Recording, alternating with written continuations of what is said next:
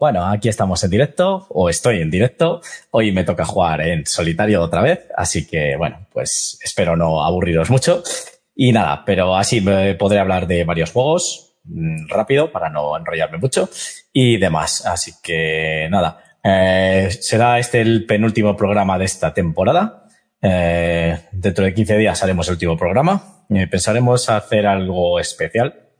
Ah, y bueno, pues algo diferente, ¿vale? Para que no sea siempre hablar de juegos, pues bueno, a lo mejor se nos ocurre algún concursillo o algo, pues como siempre solemos hacer los finales de temporada, ya esta tercera temporada. Así que, bueno, mm, espero que se me oiga y se me vea bien, sobre todo que se me oiga bien para el podcast, que es lo importante. Y bueno, pues sin más, pues comenzamos o comienzo este turno en solitario de Le toca jugar a Sauro. Intro y adelante.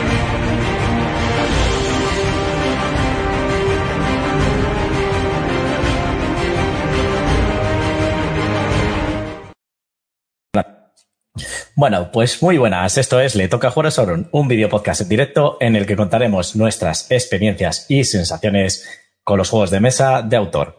Yo soy Garci, el que descontrola todo esto, y hoy para jugar en solitario este turno 18 de la temporada 3, el 58 el acumulado, pues eso, eh, Garci, el que os habla. Y nada, pues lo dicho, hoy por circunstancias, pues aparte siempre o intentamos hacer el programa a las seis, pero hoy pues circunstancias personales mías, pues no puedo hacerlo más tarde, así que por eso lo he adelantado a las eh, cuatro de la tarde, que hace un calor, pero bueno, no pasa nada. Entonces eh, vamos a vamos a darle, me pone aquí mi técnico de las sombras que está todo bien, así que bueno, pues muchas gracias, técnico de las sombras como siempre, y nada, pues eh, sin más voy a comenzar hablando de juegos porque tampoco hay nada que reseñar ni ninguna noticia que me haya resultado interesante. Así que antes de nada, pues como siempre os recuerdo eh, las redes sociales, ya sabéis, eh, pues los que estáis aquí en el directo lo veis aquí arriba, y lo digo para los de podcast, pues es tanto como en Instagram como en Facebook, arroba le toca jugar a Sauron, en Twitter jugar a Sauron, y luego pues nuestros canales de Twitch y YouTube, que son pues le toca jugar a Sauron. Y ya sabéis, pues eh, diferentes plataformas de podcast, entre, entre ellas pues iVoox, Google Podcast, Apple Podcast y demás, pues donde emitimos este programa que, que hacemos en directo y luego lo subimos en en diferido para que lo oigáis eh, pues cuando podáis o cuando queráis, ¿de acuerdo? Y nada, pues ya os decía, turno 18, el 19 será el último dentro de, de 15 días. Y nada, eh, pues haremos algo especial. Hoy, pues eh, espero que podamos estar todos, supongo que sí, que lo dicho, pero bueno, vamos a lo que nos acontece hoy. Y mira, aprovechando que ayer em, estuvimos haciendo una actividad en la asociación, pues em, fuimos a, a mostrar unos cuantos juegos de mesa, bueno, unos eh, juegos de mesa, lo que solemos hacer, pues eh, a niños, eh, básicamente, pues eso, niños de entre, entre 8, eh, 14 años y demás. Bueno, en esos rangos andaban, ¿vale? Entonces, bueno, una actividad. Eh, y nada, pues eh, estuvimos eh, enseñando y en concreto tres, cuatro juegos. Yo voy a hablar de tres juegos que me parecen muy interesantes, sobre todo ahora para estas épocas veraniegas. Pues están bien porque aparte pues, eh, eh, es muy familiar los juegos y se pueden llevar perfectamente a la piscina porque hicimos una actividad en una piscina. Entonces hay en las piscinas de, de Boecillo. Y nada, pues eh, lo dicho, eh, voy a hablar de esos tres eh, juegos y luego hablaré yo de un juego que he podido jugar estos días y ya está, ya acabaremos el programa.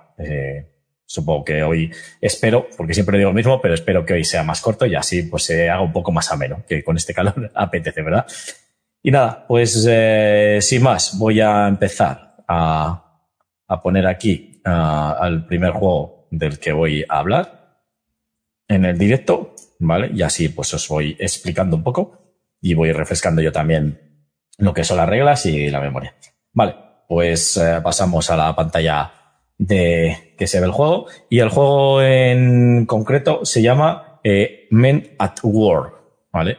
En castellano eh, creo que, que sale así el, el idioma. Bueno, voy a poner esto para que se vea más grande la imagen, perdonad, para los de podcast. Nada, pues eso, Men at War. Ya sabéis, perdonad mi inglés. Eh, a ver si hay alguna aquí. la versión en castellano, eh, no sé si le cambiaron el nombre, no, se llama Men at Work también, ¿vale? Hombres trabajadores, hombres trabajadores, ¿de acuerdo? Ah, algo así, vamos, la traducción, yo, pues eso. Ah, a ver, pues en Men at Work es un juego de mm, habilidad, ¿vale? De esto que tienes que ir colocando estructuras y vas eh, montando una estructura bueno, según cómo te vayan saliendo las cartas, pues o tienes que montar vigas o tienes que montar a, a, los trabajadores encima de las vigas con su correspondiente casco, evidentemente. Eh, y nada, pues eh, según eh, las cartas, el turno de juego es muy facilito, ¿vale? Va de 1 a 4 o 1 a 5, creo, o de 2 a 5 jugadores. Ah, lo he visto al principio, esperar que, que lo confirmo. El juego mm, de 2 a 5 jugadores, eso es, ¿vale? El juego va de 2 a 5 jugadores. Viene con un inserto muy chulo. Los que estáis en directo lo estáis viendo. Para los del podcast, pues viene un inserto donde, de plástico, una bandeja de plástico, donde van colocado todas las cosas, ¿vale? Y están bastante eh, bien colocadas. Um, entonces, pues, uh, es que se me ha cerrado aquí la tablet, no sé por qué, pero bueno, no pasa nada, que no puedo encontrarla igual. Vale, eh, y eso, pues todos los componentes colocados, vale, hay vigas, hay eh, tableros de madera, hay ladrillos, bueno, como elementos básicos de la construcción. Y lo dicho, entonces el turno de juego es muy fácil. Eh, al principio, eh, a cada jugador se le dan tres certificados de seguridad, ¿vale? Y em, el, el juego puede terminar de dos maneras posibles. Es la primera, el primero que consiga tres premios de trabajador del mes, que ahora os digo cómo es. Y eh, la segunda es cuando todos los jugadores, menos uno, hayan perdido todos sus certificados de seguridad. Porque evidentemente, al ser una obra y demás y obreros, pues tenemos que tener buena seguridad. Y eso es lo que nos va a penalizar. Entonces, al principio del juego, cada jugador que juegue se coge tres certificados de seguridad. Luego hay una, un mazo de cartas que se baraja y tienen dos lados. En un lado te pone lo que tienes que hacer y en el otro lado, eh, en el reverso, sale lo que es el el color de vigas o mm, eh, lo que tienes que usar, o sea, colocar en el, en el tablero, que, o sea, en el centro de la mesa, que es o un trabajador o una viga normalmente, ¿vale? Se monta una escena principal, que es, pues, se unos soportes grises y una mm, construcción de vigas, según como te pongan el manual, o si lo prefieres, puedes eh, colocar una, mm, eh, una configuración personalizada. Te, este, el manual te pone tres configuraciones diferentes, pero tú si quieres, pues ya te digo, es la fácil, la normal y difícil, pero tú si quieres empiezas de una manera pues totalmente diferente, como te dé, como te dé la gala. ¿Vale? Entonces, lo dicho, pues se pone, esta configuración inicial y luego, por orden de turno, bueno, pues hay uno que es el juego inicial, se van levantando cartas. ¿Vale? Se levanta una carta y es con la carta recién levantada más el reverso de la de la pila de cartas, ahí haces la, la dupla, que es, pues te pone, eh, tienes que colocar dos vigas, ¿vale? O bueno, normalmente pone un título que luego viene descrito en las reglas. Por ejemplo, pues hombre fuerte. Hombre fuerte significa que tienes que colocar a un trabajador, eh, que son los trabajadores estos que mm, son de madera como así, por así decirlo, básicamente es un mipel grande, ¿vale? Pues ese que está con los brazos, con los brazos estirados y tienen un casco, que el casco también le tienen que llevar puesto, evidentemente, pues si sé que el casco también es una manera de perder, ¿vale? Entonces tú tienes que hacer esa acción. Y lo que es el reverso de la carta, o sea, la baraja de cartas, eh, la pila de cartas, vamos, el reverso te pone de qué color o en qué color la tienes que colocar. Por ejemplo, si es el hombre fuerte, como os estaba diciendo antes, el hombre fuerte es que se tiene que colocar a un trabajador con sujetando una viga de madera. ¿Vale? Entonces, tú coges al hombre fuerte, o sea, al trabajador primero, le colocas en una de las vigas que te lo dice el reverso de la carta, por ejemplo, la viga morada, le colocas encima y luego le pones la viga en el brazo. Puedes un ladrillo o puedes colocar también, por ejemplo, pues tienes que colocar una viga blanca que toque otra viga blanca. Pues ya está, la pones y demás. Bueno, hay diferentes formas, ¿vale? Y esto lo que va a ir haciéndose es como una construcción de, pues como cuando se montan los pisos, ¿vale? Que se van poniendo eh, por alrededor las estructuras, las vigas y demás para ir montando las, los pisos, ¿vale? De acuerdo, pues más o menos simula eso, una hora.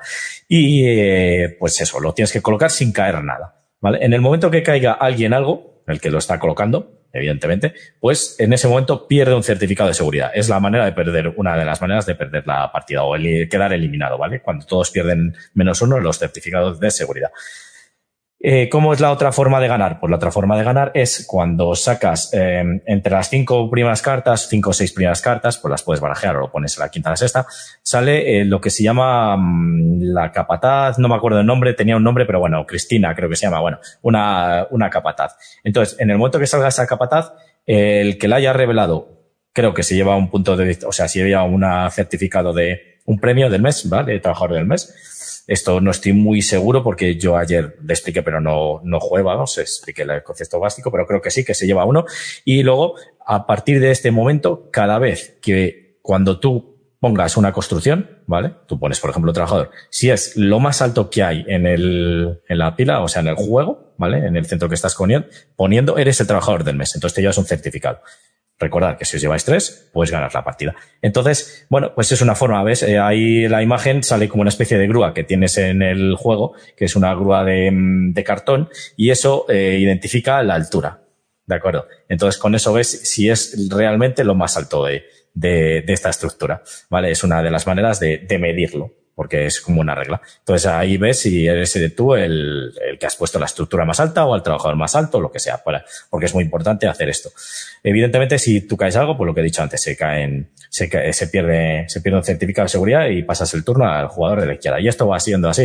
El jugador levanta carta, hace la acción. O el siguiente jugador levanta carta, hace la acción. Si consigue el certificado de, de, o sea, si cae algo, pierde el certificado de seguridad y si pues es el más alto pues, a partir de que salga esta capataz, pues ganas eh, un premio del trabajador del mes, ¿vale? Hay otra mm, como una especie de engancho, ¿vale? Que cuando se caen las cosas por debajo, pues las tienes que recoger también, ¿vale? Para quitarlas de ahí para que no molesten. Bueno, eh, luego hay diferentes modos de juego, ¿vale? Este es el juego, el básico. Luego pues puedes meter otras, otras variantes también, si quieres. Pero bueno, es un juego que es, porque lo que veis es muy familiar, es muy entretenido. Eh, bueno, pues eh, un poco de habilidad, ya sabes, y luego pues aquí entra lo del el juego este de que yo coloco esta viga un poco así torcida para cuando tú la tengas que colocar a lo mejor se te caiga, o a lo mejor se me cae a mí porque tengo que colocar a, al trabajador con el ladrillo de la mano y bueno, pues mi pulso no es bueno, sobre todo el mío, que no es muy bueno. Entonces, bueno, es un juego que les gustó a los chavales, que, se lo, que se lo pudimos enseñar y bueno, pues eh, yo creo que le gusta a bastante gente. Pues otro tipo de juegos de estos, de pues, construcción, de habilidad, de ir, de echar unas partidas o varias partidas rápidas que, que a todo el mundo lo entiende y se explica fácilmente. ¿De acuerdo? Pues nada, este, este era este Men, Men at War. Eh, voy a pasar a esta cámara. Y nada, pues eso, eh, Men at War, un juego que, que vamos, que sí que le suele gustar a los, a todo el mundo. Ya te digo, es muy familiar. Eh, bueno, aquí lo que dice es un juego de 2 a 5 jugadores, la comunidad dice de 2 a 5, mejor 3 o 4, un tipo de juego de 30 a 45 minutos, una edad de 8 años de adelante, la comunidad dice, dice, de 8 años de adelante, dice, dice. y en un peso de 1,10 sobre 5. O sea, nada, eh, ya veis que es muy facilito. Y el autor es Rita Moltz. Bueno, pues ya está. Y ya os digo que en castellano, porque este no sé de qué eh, versions, lo que os he dicho antes, le ha traído uh, eh, Pretzel Games, ¿vale? Eh, no sé si se podrá adquirir, es porque este juego es de 2019 y ya sabéis que ahora como las novedades y los juegos vuelan y sí, a lo mejor no te quedas sin él, pero vamos, digo yo que sí que le puedas conseguir. Ya digo, si queréis echar una partida así rápida y, y bueno, pues eh, pasar un buen rato, pues os recomendadísimo este Men at War. ¿De acuerdo? Vale, pues vamos a pasar al siguiente juego. Esto hoy va a ser así pim pam pum, rápido. porque bueno, pues como, como tampoco hay muchas noticias de, de, las que hablar, pues nada, lo estoy pasando aquí a lo que es la pantalla. Y vale, el siguiente, eh, uh, este no es. Mm, espera un momento, que lo pongo.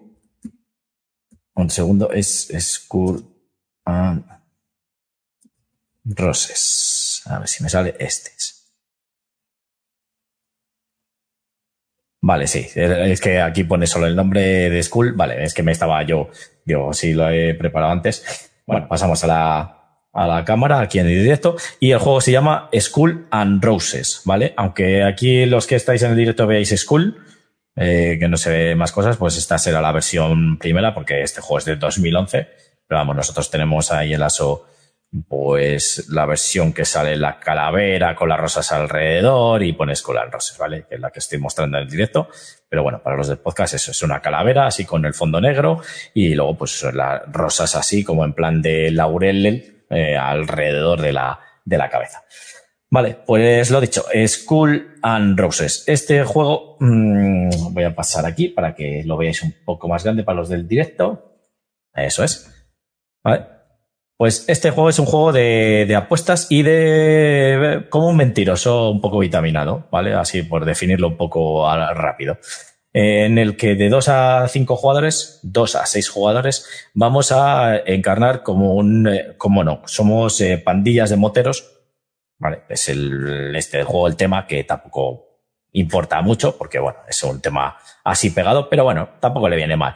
Y en el que vamos a ir combatiendo por um, quedar el último en pie. ¿De acuerdo? ¿Y cómo es esta, cómo se hace esto? Pues ya os digo, cada uno cogemos una, una banda de moteros que tienen cinco tarjetas que son como posavasos, ¿vale? Cinco posavasos y tienen de esos eh, cinco posavasos, cinco creo que eran, o cuatro, cuatro, cuatro posavasos, perdona. Tiene cuatro posavasos. Mira, esa es la versión, los que estáis ahí en el directo, esa es la versión que, que tenemos nosotros en, en Lasso, eh, que es la que yo conozco porque se llama, veis, eh, School and Roses pone, ¿vale? Para los del, para los del podcast y salen ese arte, ¿vale? De acuerdo. Entonces es la que, la que yo conozco. No sé si la anterior será algo diferente o no, pero bueno, yo conozco esta, la, la versión que no sé en qué año salió esta, pero es la que nosotros, es la más actual que tenemos. Vale, pues eso. Eh, entonces, cogemos uno de los, eh, de las bandas que esas de moteros y cogemos sus cuatro tazos o cuatro posavasos. Y esos cuatro posavasos tienen el reverso, que tiene pues el icono o la, lo que es la banda, ¿vale? Eh, el dibujo de la banda, pues yo qué sé, pues un león, una, las panteras que tienen ahí un león con el fuego así saliendo por detrás y demás, pues eso. Ah, vale, cogemos los cuatro. Eso es el logo por un lado, ¿vale? Que oculta a modo de carta. Y el otro lado tenemos eh, tres iconos de rosas y uno de calavera. ¿Vale? Entonces ahí entra el juego de la calavera. El turno de juego es muy facilito, es como un mentiroso. Entonces es ir faroleando un poco e intentar pues ser el que, el que gane la partida. Se puede acabar la partida de dos maneras también.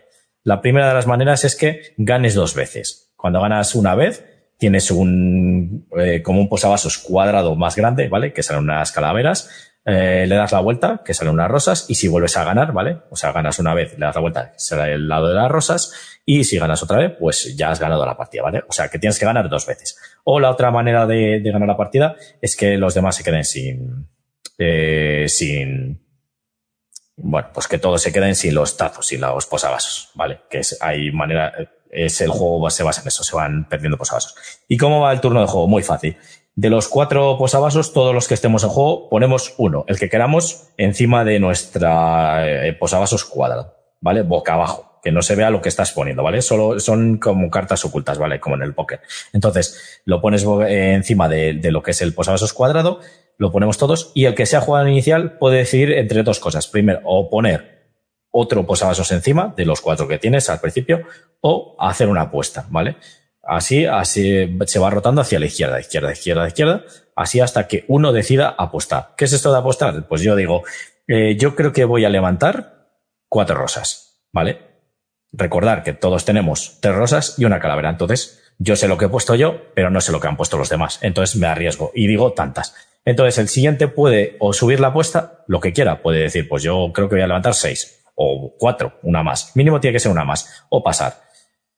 Si en algún momento ya todos pasan y solo queda uno con la apuesta, pues es en ese momento cuando tienes que levantar las rosas. Y tienes que conseguir levantar las rosas que has apostado. Es decir, si yo he dicho tres rosas, tengo que levantar tres rosas mínimo. Pero el primer, la primera condición es que tengo que levantar eh, primero uno de las eh, de los eh, posavasos que, que o, las cartas que llamarlo como queráis em, que tengo yo en el juego, ¿vale? Eh, recordar que poníamos unas, luego si queremos ponemos otra, podemos poner hasta las cuatro, ¿vale? Pues según vayan haciendo las rondas hasta alguien corte. Entonces, pues tengo que levantar una mínimo mía. Levanto la primera. Siempre hay que levantar la que esté más arriba. Si es una rosa, pero evidentemente, porque si no, pues la habría mangado, pues sigo levantando. Así, si levanto todas las rosas, pues he ganado un punto, lo que os he dicho antes. Si vuelvo a ganar otro punto, pues ya gano la partida. ¿Qué pasa si levanto una calavera de cualquiera otro? O la mía misma, porque al final no me queda más remedio que levantar la mía otra vez, o la he puesto y no me he dado cuenta y he apostado, y bueno, puede pasar muchas cosas. Al final es un juego de faroleo y de esto, de, de como un mentiroso. Entonces, cuando levanto una calavera, lo que hago es que pierdo uno de mis posavasos, pero no pierdo el que yo quiera, sino le pierdo al azar. Es decir, que puedes perder la calavera. Entonces ya ahí entra el juego de que solo tengo rosas, pero los demás no lo saben, porque cuando pierdes un posavasos, lo barajeas al azar y te quitas uno.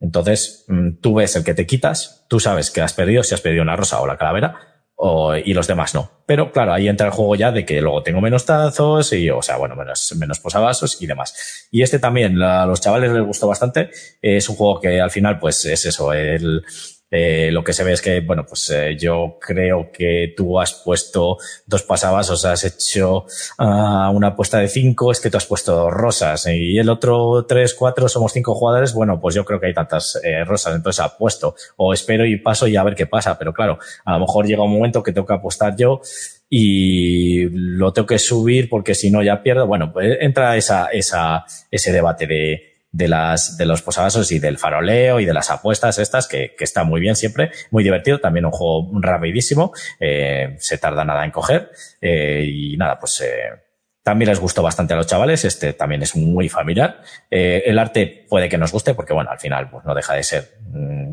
ah, es que este no sé si es el nuevo, la nueva versión lo que está saliendo ahora en el directo que son pues como una rosa más blanca solo pones cool en vez de salir las rosas no sé, es como una versión un poco más, no sé, me parece más sosa. Me gusta a mí más la versión que tenemos nosotros. No sé si será más moderna o más antigua. Creo que es más moderna. Pero bueno, eso. Eh, es un juego que, que, bueno, puede jugar todo el mundo. Al final es muy familiar. Eh, los niños ya les digo que lo entendieron muy rápido. Y bueno, pues eh, ya sabéis que, que oye, no, no es que tenga mucha estrategia ni nada. Simplemente pues es eso, es las risas de, de ver a ver a quién quién levanta tu calavera, se la has puesto ahí para, para que caiga. A lo mejor se creía que habías puesto una rosa o he puesto la primera una calavera y luego una rosa y yo levanto la mía y luego tengo que levantar los de los demás y cosas así. Bueno, pues eso, lo típico, pues intentar hacer que, que los demás pierdan y que tú, que tú ganes y hacerles perder a los demás y bueno, pues eso, apuestas, eh, risas y, y faroleo. Este eh, es cool and roses, aunque ponga aquí aunque ponga aquí school, ¿vale?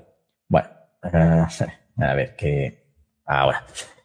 Pues eso, lo dicho. School and Rose es un juego que, bueno, pues va de 3 a 6 jugadores, ¿vale? Mínimo 3, porque si no, no tendría mucho sentido. Realmente dos jugadores, pues ya me dirás tú, eh, eh, quedaría un poco. Y este es de los típicos juegos que a cuantos, eh, cuantos más juguéis, mejor. Yo creo que su número ideal es 6 o 5, como bien pone aquí. Bueno, pues lo dicho, Skull and Roses, un juego de 3 a 6 jugadores, la comunidad dice de 3 a 6, mejor a 5 o a 6. Lo dicho, porque cuanto más haya el juego, pues mejor, más eh, posibilidades de faroleo, más posibilidades de apostar, más posibilidades de que haya rosas, porque si no, pues se quedan cortos este tipo de juegos, como siempre. Una edad de, eh, no, un tipo de juego de 15 a 45 minutos, perfectamente, o sea, pueden durar nada las partidas y te puedes echar otra rápida una edad de 10 años en adelante, la comunidad dice de 8 años en adelante y bueno, pues un peso de 1,13, como veis, eh, sobre 5. Como veis, eh, todos los juegos que, los juegos que estoy hablando, pues eso, al final lo, lo llevamos ahí para jugar con niños y son muy familiares y muy, muy, pues, eh, para todos los públicos. Al final no, también puede jugar adultos porque no es un juego infantil, pero tampoco es un juego que sea muy chungo para que solo jueguen jugones, ¿de acuerdo? Entonces, nada, mira, y este, pues me he quedado sorprendido. Esta versión de Skull, que será la misma, si no me equivoco, eh, está en el, en el general el 397 y en parties, en los juegos party está el 27. O sea, es un filler, un party muy, que está bastante arriba. No te creas que, que es bobada, eh, para estar aquí en la, en la BGG, la Board Tiene 18.000 eh, votos, ¿vale? Y 2.900 comentarios. O sea, que es un juego que está bastante ya eh, pulido, pues ya digo, la primera versión es del 2011, o sea que tiene ya pues 11 años el juego. Se dice pronto. bueno, eh, me estoy dando cuenta que joder, eh, ya todos estos juegos se quedan muy atrás, ¿eh? nos estamos haciendo mayores muy rápidos. Bueno. Perdonad que estaba pegando un traguito de agua, que si no se me seca la garganta. Y nada, pues vamos a hablar, voy a hablar del tercer eh, y último juego que quería comentaros, de los que estuvimos enseñando, enseñando ayer, aquí a los, uh, a los chavales. Y bueno, que este juego siempre triunfa en todos los, uh, en todos los eventos y es también muy familiar. A mí es un juego que personalmente me gusta bastante, mm, porque bueno, pues al final no es eh, siempre está bien variar este tipo de juegos, no siempre solo es jugar a euros duros o a duros o, o yo que sé, o muy sesudos o tal. Bueno, pues estos juegos también eh, están bastante bien. Y no es eh, un filler, Pero bueno, o sea, no es un filler, evidentemente, es familiar, pero bueno, y tampoco llega a ser un party, pero está bastante bien. No sé, a mí personalmente me gusta, ¿vale? Y nada, pues voy a pasar aquí a la cámara en el directo y el juego se llama eh, King of Tokyo, ¿vale? Mucha gente ya sabréis cuál es el juego, eh, pero para los que no lo sepáis, porque ayer, bueno, como suele pasar en este tipo de eventos, eh, había mm, eh, padres que no, que, que, no sabían realmente, pues, de los juegos que les enseñamos, pues muchos no sabían lo que eran. Conocen los típicos, los que más se conocen, pues el virus, el double y todos estos. Bueno, pues esos juegos sí, pero estos juegos en concreto, pues no les conocían y les gustaron bastante y es que la verdad que son juegos que hay mucha variedad de este tipo de juegos y son juegos que, que están muy bien, pues sobre todo por eso, para, para gente que no quiera ser muy jugona, pero que quiere echarse unas partidas y estos juegos familiares a todo el mundo al, al final les acaba, les acaba gustando. Bueno, que me enrollo. King of Tokyo, ¿vale? Eh, el King of Tokyo, pues vamos a encarnar a unos monstruos, ya el tema ya mola, que van a ir a, destruir Tokio, ¿vale? Ya el tema, como podéis ver, pues ya pega. Y sobre todo para los niños, pues eso. Eh, y yo, que no soy tan niño, me mola eso de ir y destruir, pues ya está, con un monstruo gigantesco que encima tienes un, eh, ¿cómo se llama? Un troquel de cartón así eh, enorme, ¿vale? Con el monstruo que te cojas, pues, pues está desde el gorila, pues, eh, el no sé qué dragón, bueno, no me sé los nombres, pero bueno, ahí les estáis viendo en el directo, pues eh, diferentes eh, personajes icónicos que no se llaman, pues, bueno, pues creo que el gorila es que se llama King Kong, ¿no? Eh, pero bueno, eso, diferentes, el Kraken o el Gigantor Kraken o algo así, bueno, pues eso, eh, diferentes diferentes monstruos de pesadillas o de dibujos y demás, ¿vale? Y eso, la... luego hay otra versión que se llama King of Tokyo New York, que hay gente que le gusta, a mí personalmente no me gusta mucho. Yo me gusta más esta versión, es más eh, fácil. Este es de Richard Garfield, o sea, un juego que, bueno, pues eh, ya sabéis, Richard Garfield, conocidísimo, pues eh, Magic, el, eh, pues, uh, ¿cómo se llama este? Uh, Carnaval de Monstruos, bueno, va, muchos juegos tiene Richard Garfield ya a sus espaldas. Y nada, pues eso, encarnamos unos monstruos, estaba diciendo, y el juego va de tirar dados al final. Es, haces tiradas de dados, es como un push your luck, ¿vale? Eh, prueba tu suerte, pon a prueba tu suerte. Y nada, pues haces una tirada de seis dados, empiezas, eh, luego se pueden conseguir dados según habilidades y demás, pero ahora os digo. Entonces, eh, todos los jugadores cogemos su monstruo, le subimos la vida a lo que ponga, que creo que son 12 puntos. Y eh, ¿cómo se gana la partida? Es, se puede ganar de dos maneras. La primera es llegando a 20 puntos de victoria, que es la más difícil para mí entender. De hecho, ayer los niños ganaron, el que ganó, ganó con 20 puntos, que le dije, jugar es la manera más difícil. Y la otra, que suele ser la más habitual y la más fácil, que es matando a todos los demás monstruos. Y ya está. Tienen 12 de vida, se pueden curar, pero te les cargas a todos y ya está, y eres el rey y fuera. Vale, entonces eso es otra de las que mola. Pues lo dicho, tienes seis dados, lanzas los seis dados y tienes como tres intentos, no como, tienes tres intentos si quieres, ¿vale? Entonces, según lo que te salga, pues esto va a modo de, eh, tienes que hacer parejas o tríos, por ejemplo, si haces, eh, ahí los dados tienen seis caras y tienen eh, uno, un dos, un tres, creo que tienen un corazón, una garra y un rayo, ¿vale? Si no me equivoco, esos son los iconos que hay. ¿Para qué sirve cada uno? Pues, por ejemplo, los unos, doses y treses es tienes que hacer un trío mínimo y te da esos puntos, ¿vale? Si haces tres unos, pues te da un punto, sumas un punto de victoria directamente. Tres doses, pues un dos puntos. Tres treses, pues tres puntos. Si haces, por ejemplo, cuatro treses, pues te dan eh, cuatro puntos, ¿vale? Eh, Sabes, te va sumando un punto más. Si haces cinco treces, eh, te da cinco puntos. ¿Vale? Por ejemplo, si haces cinco unos, pues sería uno por los tres unos, dos y tres, eh, que serían tres puntos, ¿vale? Sumas un punto más por cada um, dado igual a los, al trío, ¿vale? A mayores. Bueno. Eso tampoco. Luego está el del rayito. El rayito es, te da energía y esa energía sirve para comprar cartas. Las cartas hay de dos tipos. Cartas de, que son directas, que nada más que las compras se hacen, o cartas que son permanentes, que pues te van dando habilidades. Por ejemplo, pues una habilidad te puede salir de Tokio cuando quieras. ¿Vale? Y luego está el icono del corazón, que es importante, que eso te curas vida, pero si no estás en Tokio, ya ahora viene la parte buena o la parte de la chicha del juego, que es eh, la garra. La garra es que la usas para pegar a todos los demás jugadores, pero solo los puedes pegar a los jugadores de dos maneras. O bien, si estás fuera y hay alguien en Tokio, o bien, si estás tú en Tokio, pegas a todos los que están fuera, ¿vale? ¿Qué pasa como entras en Tokio? Pues la garra, si tú usas una garra y no hay nadie en Tokio, tú entras directamente a Tokio. No te puedes negar, ¿vale? Ya te digo que tienes tres intentos de tiradas y si a la tercera tirada te tienes que quedar con lo que te ha salido, ¿vale? Si no haces parejas o tríos, pues mala suerte. Te puedes plantar en la primera, la segunda o ya bien obligatoriamente en la tercera. Entonces tú entras en Tokio, ¿vale? Y según el número de jugadores, Tokio tiene como otra Tokyo Bay se llama, como otro hueco que es a cinco o seis jugadores, porque este juego va de dos a seis jugadores, eh, que puedes entrar también en Tokyo Bay. Pero bueno, vamos a hablar solo de la básica, que es Tokio. Entras en Tokio. Entonces, al entrar en Tokio, ya solo por entrar en Tokio, como que lo estás destruyendo, te dan un punto de victoria. Y si permaneces ahí, cuando te llega otra vez el turno, ganas dos puntos de victoria. Pero claro, es muy goloso, pero una vez que estés en Tokio, lo que os decía antes, si otro jugador que esté afuera tira los dados y saca garras, me pega a mí. Solo pega a los que están dentro de Tokio. Pero yo, estando en Tokio, si he aguantado esa ronda, sin morir, porque es muy difícil, pues cada vez que saco una garra, yo pego a todos los que están fuera. Es decir, si estamos jugando a seis jugadores, estoy yo en Tokio, pues pego a los cinco jugadores y les hago los daños. ¿Cuántos daños les hago? Pues según garras que saque. Una garra, un daño, dos, dos. Y luego, pues ahí entra también las habilidades que, bueno, pues eh, las cartas que puedes ir comprando que a lo mejor te dan un daño más y cosas así. ¿De acuerdo? Este juego es, ya digo que es eh, muy divertido y rápido porque es un push your luck y al final pues le gusta bastante a los niños sobre todo y a la gente. Y la verdad que la edición es muy bonita y bueno, pues eso también tiene su bandejita para guardar las cosas. Los cubitos de energía son translúcidos, así verdes, que pues, simulan la energía. Y eso, lo que os decía, pues la energía es para, eh, al final de tu turno, puedes comprar, eh, siempre se sacan en el centro de la mesa tres cartas, ¿vale?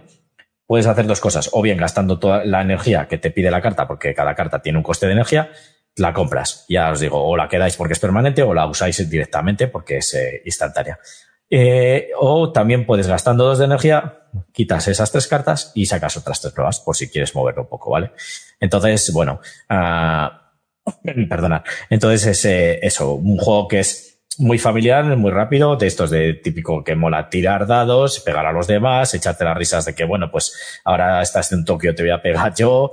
Ah, eso no he dicho. ¿Cómo se cambia la posición de Tokio? Si tú estás en Tokio y otro jugador que esté fuera saca una garra, perdón, te hace un daño mínimo. Si mínimo te hace un daño, el que está dentro, perdonad que estoy ahogando. He hecho un trago de agua. Vale. Eh, bueno, eso, que el que esté dentro de Tokio puede decir, una vez que ha recibido mínimo un daño, puede decidir si se sale de Tokio. Si ese que está dentro de Tokio se decide salir, el que le ha pegado es el que está obligado a entrar. ¿Vale? Entonces esa es la forma de que se vaya cambiando. Nunca puedes abandonar Tokio eh, si no te han pegado antes, ¿vale? Por eso está bien quedarte en Tokio a intentar aguantar una ronda, que te dan dos puntos, pero tienes que aguantar todas las leches, que son bastantes, ¿vale? Y luego otra cosa que tiene Tokio eh, es que los corazones no te sirven para nada, ¿vale? Porque no te puedes curar. Dentro de Tokio no te puedes curar, solo te puedes curar fuera. Entonces también tienes que pensártelo bien si te quieres quedar en Tokio.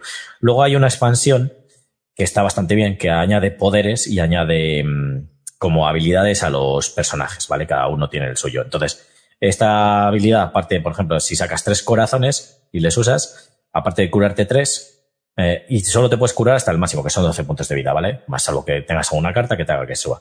Pero bueno, 12 puntos de vida. Entonces, si llegas a cero, eliminado directamente, ¿vale? En cuanto llegas a cero, pues eliminado la partida.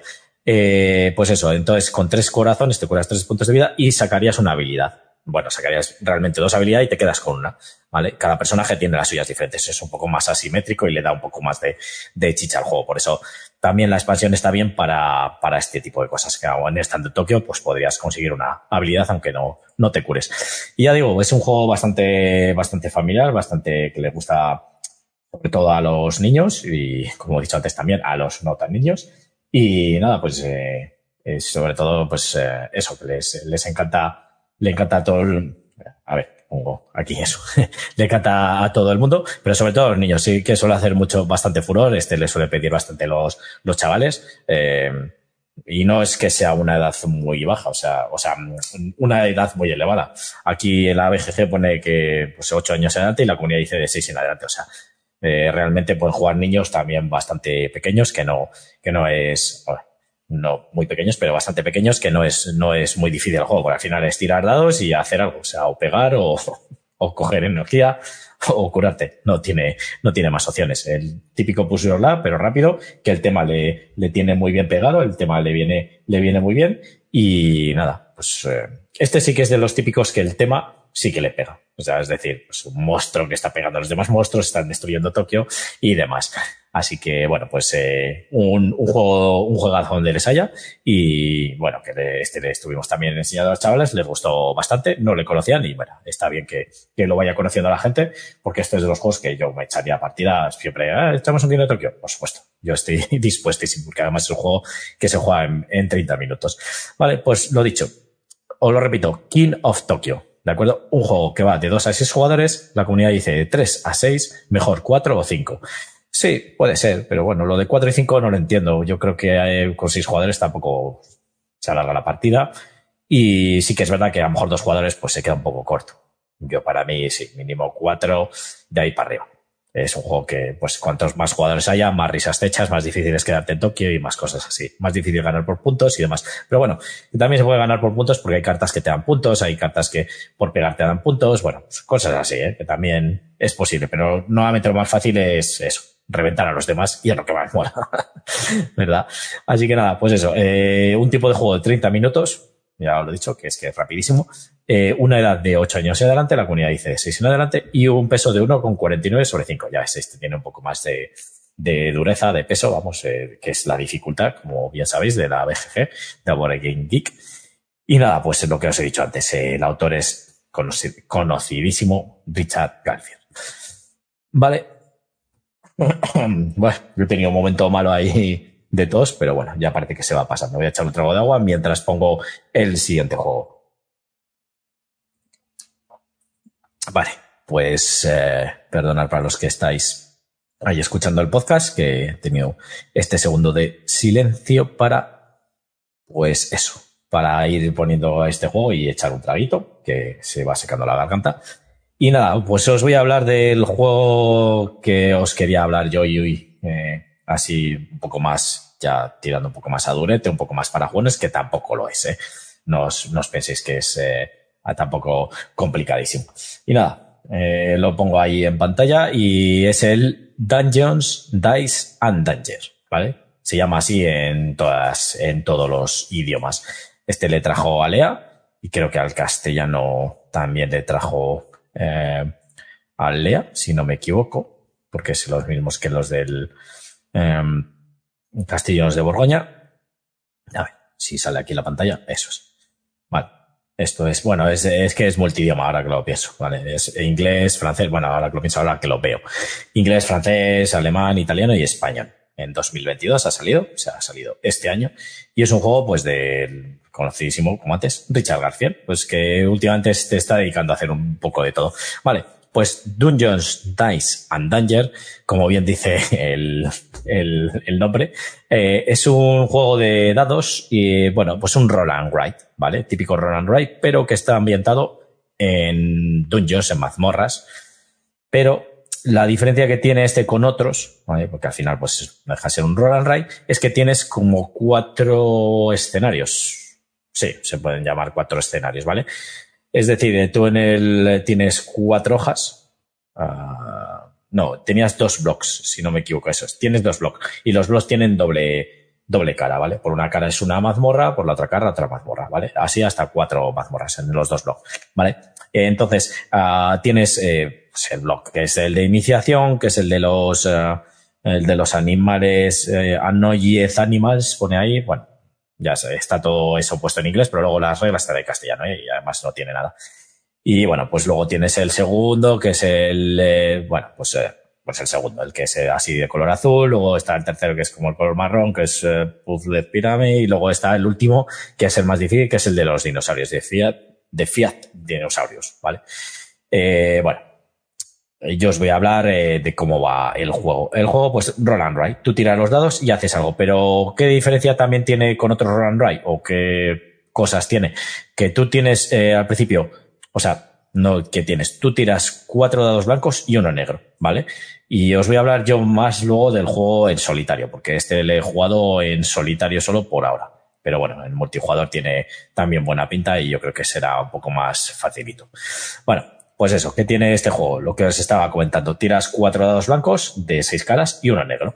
Entonces, el que está tirando los dados cada vez es un turno rotatorio que vas, a, pues vas pasando los dados y es el que tira los dados, es el jugador inicial. El jugador inicial, ¿qué ventaja tiene? Pues el jugador inicial es que puede elegir el dado negro también. ¿Cómo va esto? Tú tienes que elegir siempre una pareja, o sea, dos parejas de dados, como quieras. Por ejemplo, tirar los cinco dados y yo, si no soy jugador inicial, solo elijo los blancos. Entonces puedo elegir, me ha salido un 1, un 4, un 1 y un 4. Pues elijo o el 1 y 4 que hacen 5, o el 1 y 4 que hacen 5, o los junto los dos 4 que hacen 8 y los dos 1, ¿vale? Dos parejas de dos dados, ¿vale? El jugador inicial que puede hacer, pues usar el dado negro, es decir, pues puede combinar con cualquier dado blanco y la combinación que quiera. Entonces, tú tienes la posibilidad de hacer solo combinaciones con los dados blancos, que son dos o tres combinaciones, y con el dado negro pues tienes más posibilidades, ¿vale? Entonces, el doble de posibilidades. Pero eso, cómo va a ir rotando. Eh, ¿Qué tienes que ir haciendo? Pues eso, según vas sacando los resultados, pues coges el, eh, cojo la pareja del 5, tira uno de los dados, pero todos cogen los valores que necesiten, ¿eh? No hace falta que se elija y un, bloqueas a otros, no, cada uno coge su hoja y tiene su hoja y va haciendo sus cosas. ¿De acuerdo? Así que luego hay ventajas según cómo vayas matando los monstruos, ¿vale? ¿Cómo se acaba el juego? Lo primero, el juego se acaba si todos mueren, ¿vale? Hay un contador de vida. Aquí sí que no es como en el, papel Junior. Aquí si tú llegas a un... Es muy fácil que te hagan heridas. Si llegas al final, que es el menos 20, la calavera, eh, estás muerto, ¿vale? Entonces estás eliminado de la partida. Si eres... Eh, si quedan todos eliminados, pues nadie gana. ¿Vale? Esa es una de las maneras de terminar. La otra manera de terminar es cuando se eliminen a todos los monstruos, porque en todos los escenarios de los cuatro estos que hay, hay monstruos ahí por la, por la, mm, la mazmorra. Y hay un monstruo que es más grande, ¿vale? Que es el monstruo, como quien dice, final, pero no necesariamente es al que hay que matar para acabar. Hay que matar a todos los monstruos, ¿vale? De la mazmorra. Que en la que la hoja que estamos viendo ahora mismo hay uno, dos, tres, cuatro, cinco, seis y el monstruo final siete, ¿vale? Bueno, el gran boss monstruos, ¿vale? Hay que matar a los siete monstruos. Y luego cada mazmorra tiene sus peculiaridades. Esta en concreto es que si tú tachas un símbolo de, del puño que sale así hacia arriba, eh, que sale así como mm, que tiene cerrado y hacia arriba, ¿vale? ¿De acuerdo? Eh, como un símbolo de gesto de victoria. Ah, bueno, victoria de, de rabia. Ah, pues eh, haces un daño a todos los monstruos de la mazmorra. ¿De acuerdo? Entonces, vale, pues esta es la, una de las cosas que tiene la mazmorra. También la mazmorra hay gemas. Si coges una gema, pues tachas tres cuadraditos. Luego eso se va multiplicando, ¿vale? Son puntos de victoria que se multiplican por tres, lo que te vaya poniendo ahí abajo. Pues un típico roll and cry. Pues claro, lo que tiene esto es que tú coges una pareja de números, por ejemplo, un 5 y tengo que tachar un 5. Eh, ¿Cómo empieza esto? Tienes que empezar siempre, eh, las primera, la primera que taches tiene que ser uno de los cuadraditos verdes, que en todas las mazmorras hay varios cuadraditos verdes, ¿vale? Tienes que sacar un buen de esos. Entonces tacho un cuadradito verde y luego ya puedo tachar un cuadradito verde o uno que esté adyacente. ¿Vale? Siempre tienes que seguir adyacencias, ¿vale? Es como a modo de que te vas moviendo por la mazmorra, ¿vale? Pues yo si tacho el 5 y al lado tengo un 10, ¿vale? Que puedo pasar por ahí porque se ve las paredes de la mazmorra, hay algunas que son cerradas, otras abiertas, pues lo mismo, pues como una mazmorra, si puedo pasar por ahí, vale, pues lo tacho. Entonces tacho el 5 y el 10 y es como que voy avanzando por la mazmorra. ¿De acuerdo? Entonces, eh, ¿cómo vas perdiendo vidas? Una de las maneras de perder vidas es esa, que, que tú eh, saques, por ejemplo, un 5 y un 6 y yo solo puedo tachar el 5. El 6 no tengo ninguna posibilidad de tachar. Entonces eso me hace perder una vida. ¿Vale? Si no tacho ningún número, pues dos vidas. Y ya está. En las vidas, pues ahí a la derecha tienes un medidor, empieza en 0, 0, eso te va restando puntos. Al final de la partida, pues te quita puntos, como cualquier error eh, ¿Cómo voy dando los monstruos? Los monstruos, pues cuando llego adyacentes a ellos, ¿De acuerdo? Eh, siempre les puedes hacer un daño según el número que saques. Por ejemplo, pues ahí en pantalla hay tres números.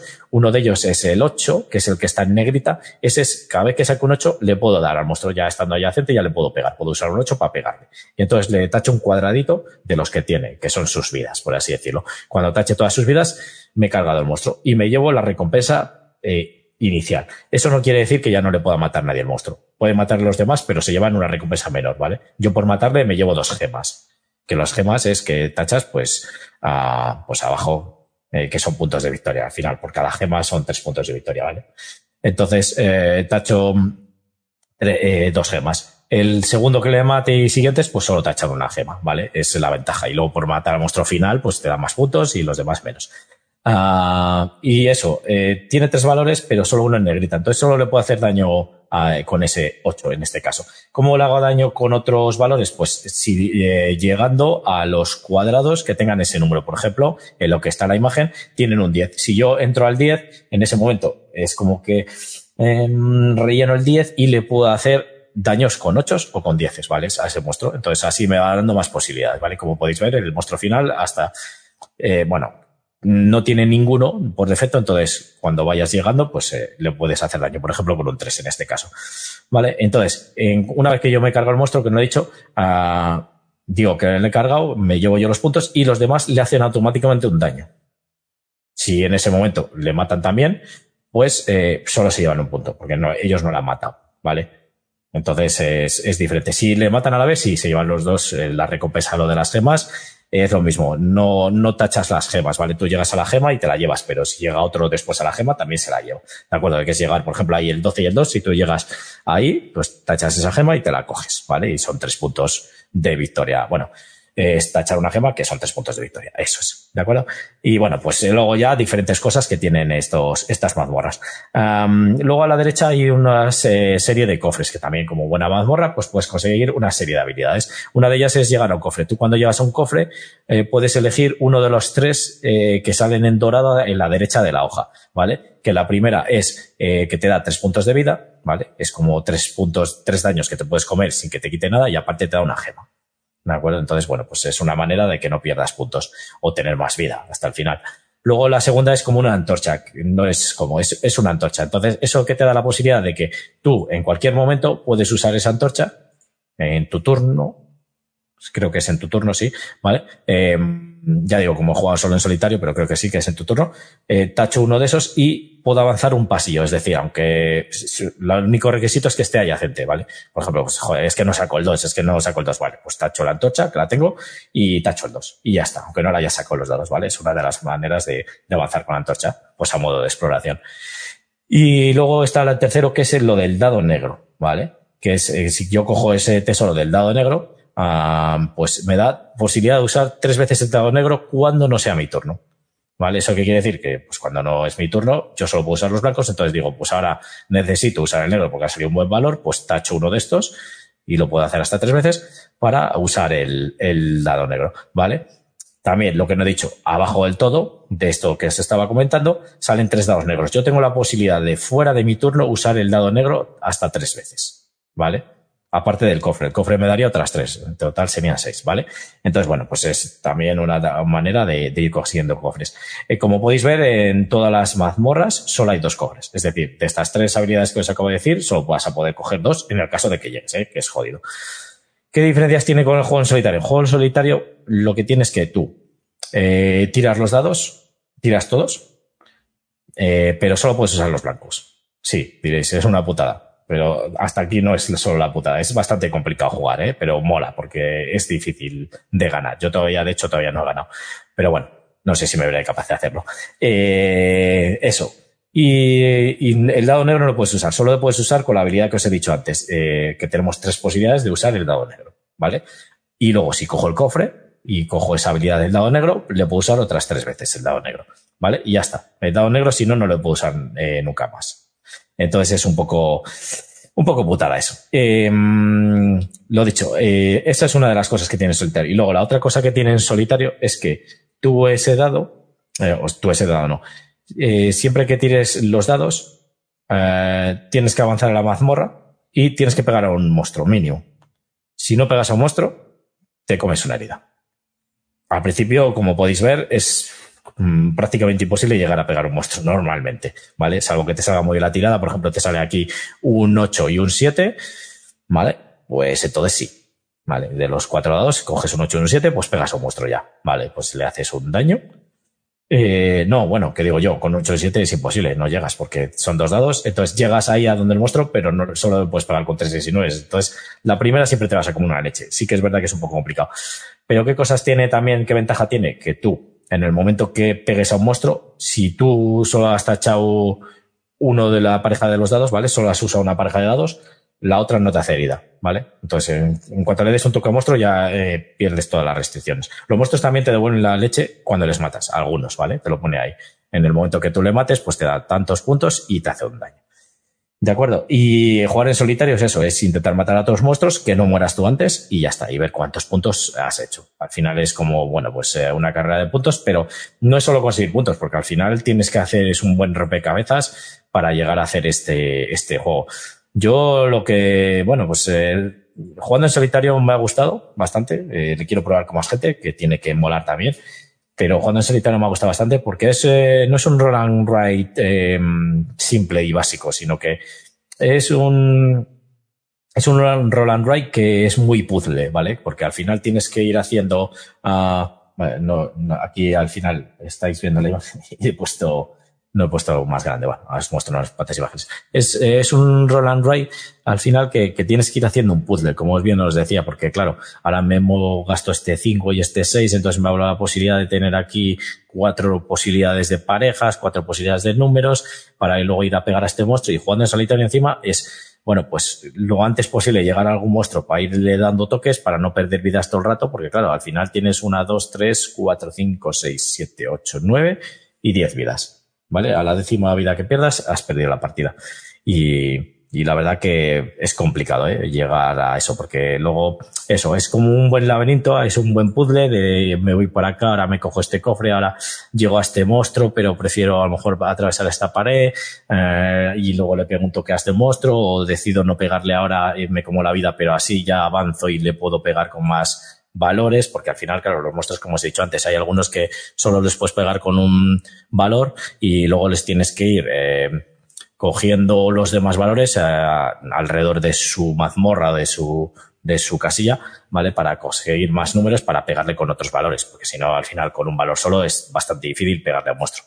En solitario es lo que, la dificultad que tiene. Yo para mí, yo creo que está un poco desfasada la dificultad. También es verdad, hay que decirlo yo no estoy muy acostumbrado a este tipo de juegos, entonces los Roll and Write no era muy fan hasta hace eh, poco, pero bueno, ya me van gustando más y creo que son juegos divertidos para, sobre todo para jugar en solitario y bueno, pues me va echar una partida rápida si juegas con más gente.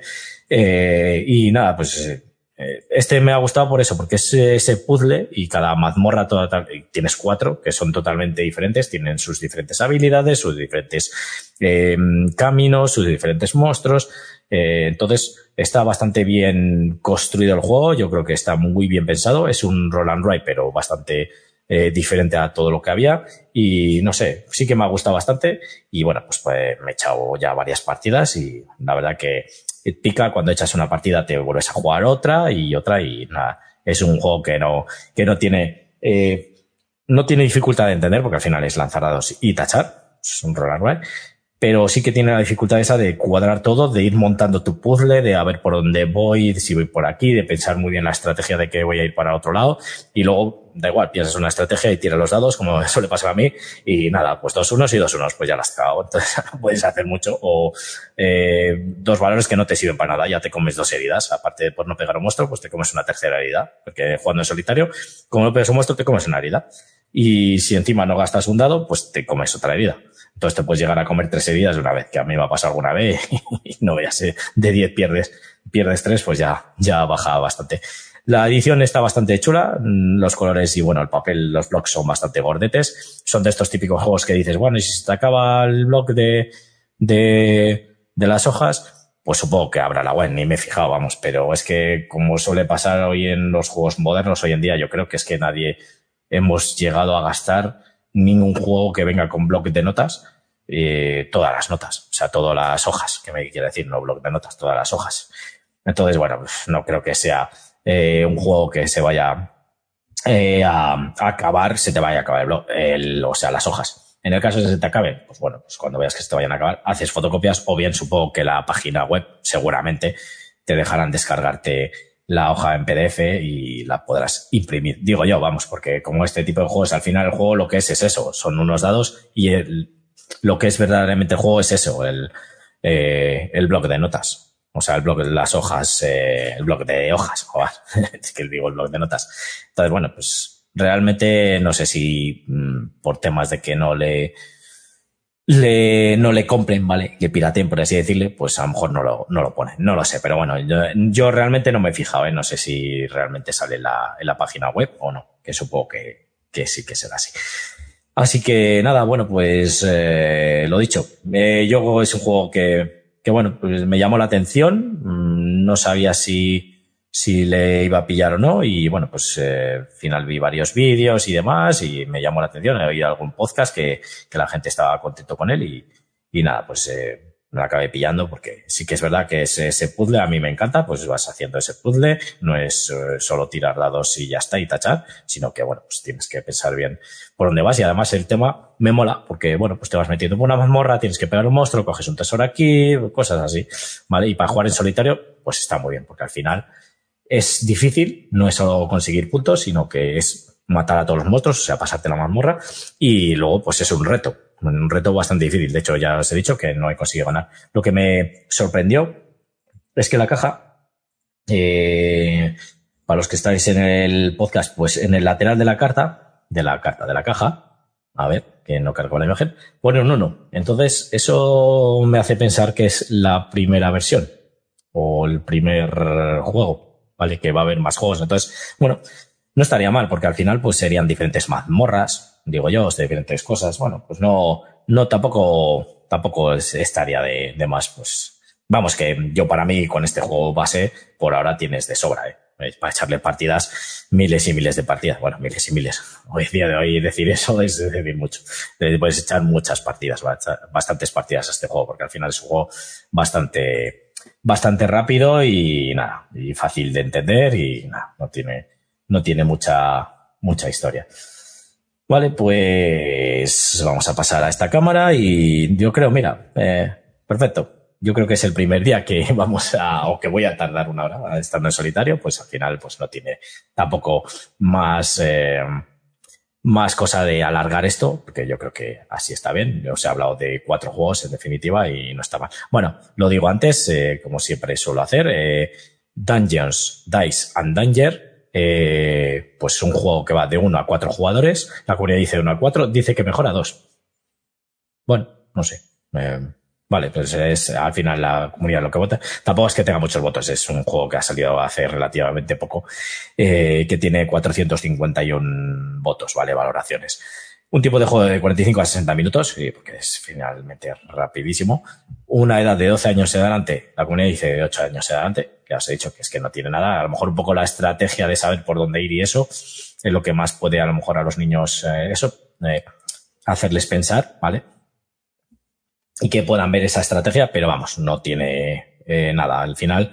Luego lo que sí me doy cuenta es que cuando vas jugando partidas te vas dando cuenta de que es mejor hacer ciertas cosas. Es decir, como os comentaba antes, um, a lo mejor te ha hecho un 5 y un 6 y así le pego a este monstruo. Pero es que, claro, con este 5 y con este 6 es mejor que, aunque me peguen una leche, porque no he dado a ningún monstruo, pues abro este camino y este camino. Entonces, lo bueno, yo me di cuenta, que no sé si será la buena estrategia, de hecho no he ganado, ya lo he dicho, eh, es eso, que te vayas eh, haciendo caminos, varios caminos. ¿Para qué? Para que cuando te vayan saliendo diferentes valores, pues siempre tengas algo que tachar. Sí que es verdad que al principio siempre tienes los números verdes y los números verdes pues les puedes tachar si ya no te queda otra posibilidad de tachar, ¿vale? Entonces es como un recurso de decir, bueno, pues tacho este 5. Pero bueno, yo también intento no gastarles para tener ese comodín, de decir, si ahora tengo un 3 que no sé qué hacer con él porque no puedo ir por ningún lado, pues le tacho en el número verde. Entonces, bueno, pues eh, está bien tener ese, ese comodín o esos comodines. Entonces, bueno, eh, ya digo que, que el juego está bastante, bastante chulo. Entonces, bueno, pues eso. Eh, estaba diciendo de 45 a 60 minutos, 8, y el peso de 1,93. Este es el más pesado para que veáis, sobre 5, que no tiene nada. Y el autor, como os he dicho antes, este Richard García, conocidísimo autor, que ya pues lleva bastantes, bastantes juegos a sus espaldas. Eh, voy a echar un, un, curioso vistazo, voy a echar un vistazo de los últimos. Mira, este es el último que estaba yo así pensando en, en ver, que se llama The Hunger. Que ese eh, le he visto ahí en. Mira, Bunny Kingdom también hizo, el Robo Rally, que es un juegazo. Treasure Hunter también. King of Tokyo, como os he dicho antes. Uh, y por aquí, pues eso, el primero en 93, pues Magic, que es el primer juego y el conocidísimo de este autor, ¿vale? El Magic, el juego de cartas, este del LCG. Y este de, de Hunger, o Hunger, este me llamaba la atención, la verdad. Es un juego que Eh, no sé si salió en castellano, creo que sí. Claro, hoy en día dices eh, otro juego más y Spanish Edition. Vale, la ha sacado de Vir, eso es. The Hunger. Eh, ah, sí, es verdad, le sacó de Vir. Vale, pues eso, este juego me, llama la atención. Vale, entonces no sé. Eh, sí que me, resultó curioso en lo que es el juego y no sé. Mmm, y además el arte me gusta y bueno, pues típicos de estos de Richard García que, que me suelen, me suelen encajar. Pero bueno, si no le veo más y tal, no creo que acabe cayendo porque al final pues hay mucho que probar, mucho que jugar todavía y, y demás. Pero bueno, para que lo sepáis, eh, pues este, este Hanger, el, último que, que está aquí publicado, pero vamos, realmente es este el que os acabo de decir yo, porque este 2021, este 2022 ha sacado este Dungeons, eh, dice Danger. De acuerdo. Eh, estaba buscando aquí, porque yo creía que era el que había hecho también, si no me equivoco, el de Carnaval de Monstruos. Eh, pasa que como está en inglés, pues, y soy así, no, no lo veo. Pero bueno, creo que sí que era el autor del Carnaval de Monstruos. Si no me equivoco, a lo mejor estoy metiendo la gamba. Pero bueno, eh, lo voy a consultar. Carnaval Monster. Eh, Monster Carra. Qué pongo yo aquí. Eh, Carnival of Monsters.